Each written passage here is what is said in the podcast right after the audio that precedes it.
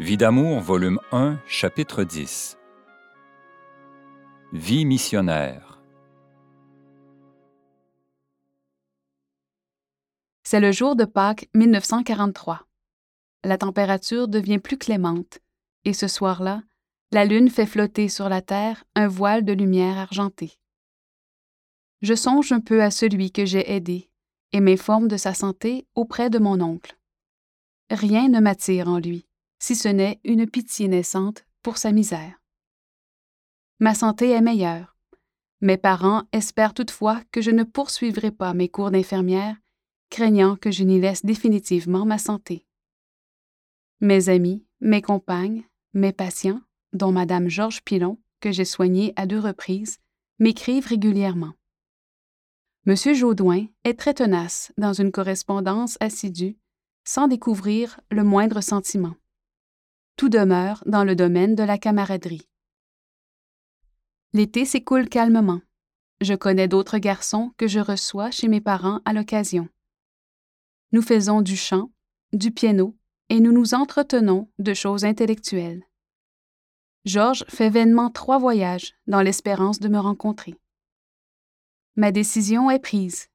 Je ne continuerai pas mes cours d'infirmière. J'entrerai au couvent. Depuis près de deux ans, mon esprit visite souvent l'Afrique. Je prie davantage, j'assiste à la messe et je communie. Je sens mon cœur débordant de joie à cette seule pensée. J'ai 21 ans et ma sœur Josette en a 16. Comme ces études sont terminées, je peux réaliser le rêve que je caresse intérieurement. Je veux tout donner à celui que j'aime et j'attends avec impatience le moment décisif. Un voyage à Québec en fin de janvier 1944, me fournit l'occasion de me rendre au noviciat. L'entrée aura lieu le 10 avril, lundi de Pâques. Revenez demain pour essayer votre robe, me dit la supérieure. J'exulte de joie. Tout va très bien. Je vous attendrai le 10 avril, dit-elle. Puis, comme sous l'inspiration de Dieu, elle continue. N'arrivez pas ici fatigué ou amaigri. Si votre santé ne va pas, attendez. Je ne sais pas à quoi attribuer cette précaution. Pourquoi maigrir quand tout va si bien et que je suis si heureuse? Revenu dans ma famille, il me faut apprendre la nouvelle à mes bons parents. Maman attend la confidence. Comme le 29 de chaque mois, de minuit à une heure, c'est l'heure de prière à la Sainte Vierge, je vais réciter des prières avec maman. Puis, c'est la confidence. Son grand cœur accepte à l'avance, mais elle pâlit quand je lui dis le lieu de mon choix. Le sacrifice est fait, mais elle est si loin. Les jours passent, je compte avec impatience les semaines qui restent. Je me procure discrètement les articles nécessaires pour la communauté. Je dois aussi apporter un certificat de moralité provenant de personnes religieuses qui me connaissent. Sœur Marie de l'Eucharistie, de l'Hôtel-Dieu de Montréal, me fait parvenir celui-ci. Hôtel-Dieu, Montréal, 15 février 1944. À qui de droit? J'ai eu l'avantage de connaître mademoiselle Marie-Paul Giguère alors qu'elle était étudiante garde-malade à l'Hôtel-Dieu. Cette excellente jeune fille eut une conduite irréprochable elle se fit remarquer par son dévouement désintéressé auprès de nos chers malades. Religieusement vôtre en Jésus, Marie, Joseph, Sœur Marie de l'Eucharistie. Dans ma paroisse, le vicaire, M. l'abbé Roland de Blois, que je connais depuis mon retour de Montréal, me remet le certificat suivant. La quête chemin, 15 février 1944. Couvent des Sœurs Notre-Dame d'Afrique, Québec. Révérende Mère supérieure, j'ai l'honneur et la joie de vous informer que Mademoiselle Marie-Paul Giguère, de cette paroisse, appartient à une excellente famille dont elle a hérité de ses nombreuses qualités. C'est une jeune fille pieuse, distinguée, généreuse, honnête, remplie de savoir-faire et possédant un caractère facile d'adaptation ainsi qu'un jugement droit. J'ai la conviction qu'elle fera un excellent sujet pour votre communauté tout en apportant le salut aux âmes et la gloire à Dieu.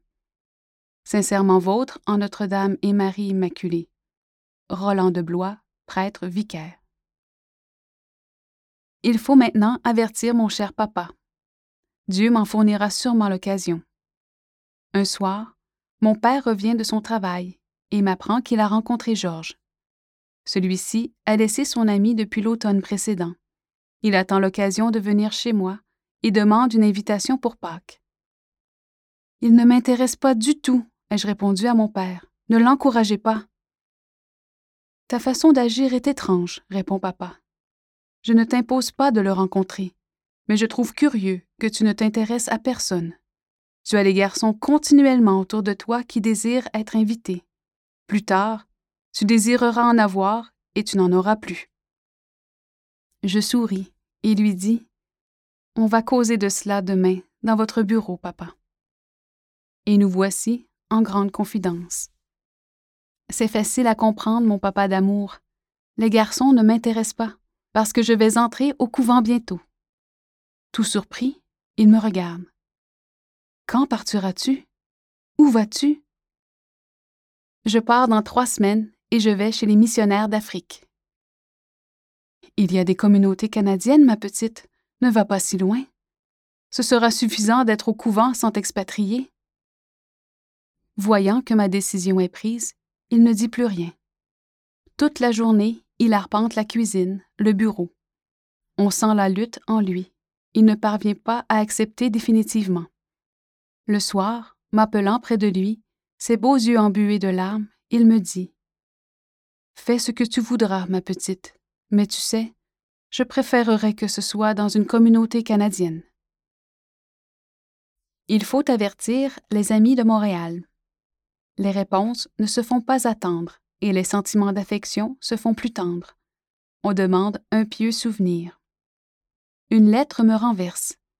C'est celle de M. Jaudoin, dont les relations épistolaires les plus simples ne laissaient pas deviner l'emprise d'un amour non dévoilé. Ce garçon nourrissait l'espérance de m'avoir pour femme. Déjà, sa maison était en construction, et il espérait que l'été lui serait favorable pour convoler en juste noces. Il s'apprêtait même à venir me rencontrer. Jusqu'ici, il avait caché ses sentiments parce qu'il n'avait jamais été encouragé de ma part. Aussi, disait-il en terminant sa lettre, Si jamais vous reveniez, je veux que vous me donniez signe de vie. Cela n'influence pas ma décision. Je n'avais jamais accepté une sortie avec ce jeune homme distingué, je l'avais soigné pendant plusieurs semaines, c'est tout. Et voilà que je lui apprends mon départ pour le couvent, alors qu'il s'apprête à m'annoncer sa visite pour Pâques. Les desseins de Dieu sont insondables. Telle fut la fin d'une franche camaraderie. Dix-huit jours encore et je serai au couvent. Avec papa, je vais quelques jours dans la Beauce, en tournée d'adieu chez les oncles et tantes que j'affectionne comme des frères et sœurs, car ils sont si gentils et charmants. La nouvelle surprend un peu. Quelques-uns s'y attendaient.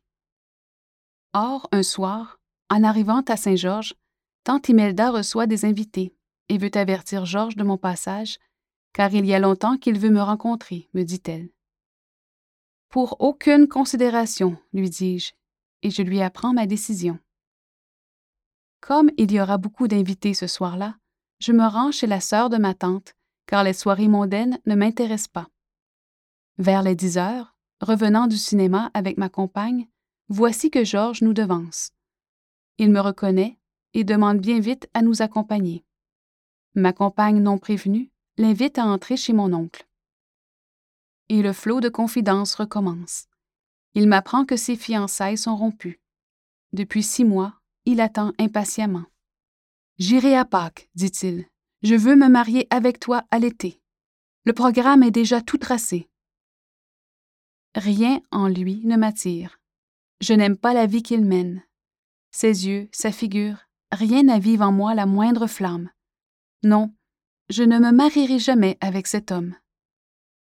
Je regrette, lui dis-je, je t'avais averti l'an dernier de ne pas compter sur moi, tu n'as aucune chance. Même s'il y a dix prétendants, dit-il, c'est moi qui t'aurai. Celui que j'ai choisi, ne peut être détrôné. J'ai besoin de toi. Je ne t'ai jamais oublié. J'ai continué à prier le soir, à assister à la messe le dimanche. Je suis heureux grâce à toi. Qui aimes-tu? J'entre au couvent le lundi de Pâques, 10 avril. Cette réponse le bouleverse à tel point qu'il se met à pleurer comme un enfant. Je sympathise, mais je demeure inflexible. Non, mon cœur est à Dieu, et il restera à lui. Il revient le lendemain avant midi. Non, me dit-il, ce n'est pas possible. Et il pleure encore longuement. Je retourne dans ma famille au cours de l'après-midi sans lui laisser la moindre espérance. Le lendemain, une lettre de quatre pages m'arrive. Tout son cœur est ouvert. Il vient vers moi, dit-il, parce qu'il a ressenti un appui moral tellement fort qu'il ne peut envisager de faire sa vie avec une autre femme. Son amour est là et il me demande réflexion. Le soir, un appel téléphonique me confirme l'exposé du matin. Le lendemain, une autre lettre et un autre appel téléphonique, et ainsi de suite. Douze jours avant la date fixée pour mon départ, il annonce sa visite pour la fin de semaine. J'accepte avec l'idée de les conduire charitablement et définitivement. J'en profiterai pour lui faire connaître mes compagnes. Ma décision est irrévocable. Les larmes, les supplications, rien ne m'ébranlera. Une chose par la suite me donne à réfléchir. Je me donnerai sans toi, dit-il. Oui, je le sais. Pourquoi aller là-bas quand tu peux exercer un apostolat ici? Je n'ai jamais été compris chez nous. Toi seul peux m'aider. Non, tu ne partiras pas. Ton oncle prêtre, frère de papa, que je suis allé voir hier, m'assure que ce n'est pas ta place au couvent. Il me dit de ne pas mépriser les religieuses, mais de tenter ma chance. Il me quitte donc, après la soirée, sans la moindre lueur d'espérance. Je l'avertis de cesser toute correspondance. Il pleure. Par la suite, sa mère devait le retrouver souvent en larmes dans sa chambre. De mon côté, je songe. Je ne mange et ne dors à peu près plus. Ces lettres et appels téléphoniques continuent et m'exaspèrent. Je maigris. Dans la nuit du 29, maman se lève pour faire son heure de prière nocturne. Je l'accompagne, puis nous causons. Je prends la résolution de me reposer et d'oublier.